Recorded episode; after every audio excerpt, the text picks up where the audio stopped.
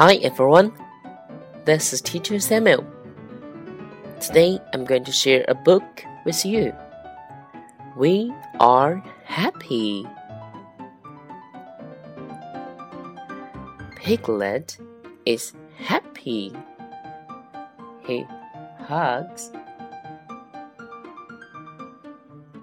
Tigger is happy.